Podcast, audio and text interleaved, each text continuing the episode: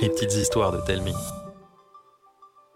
Pour cette histoire, mélangez des papiers, des doigts de fée, un brin d'inventivité, une sortie d'école, et vous obtiendrez la semeuse de bonheur.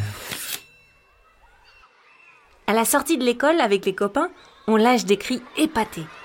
Posés sur les marches, des dizaines de drôles d'animaux en papier coloré. On dirait qu'ils nous attendent. Ils sont si minutieusement pliés qu'on dirait des bijoux.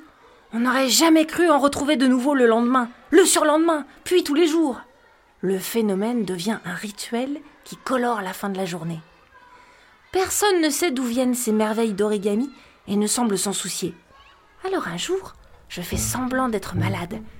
De ma chambre, je peux voir l'entrée de l'école. J'attends toute la journée et dans la rue déserte, je l'aperçois. Une vieille dame, toute voûtée, trottine à la vitesse d'une tortue jusqu'à la grille.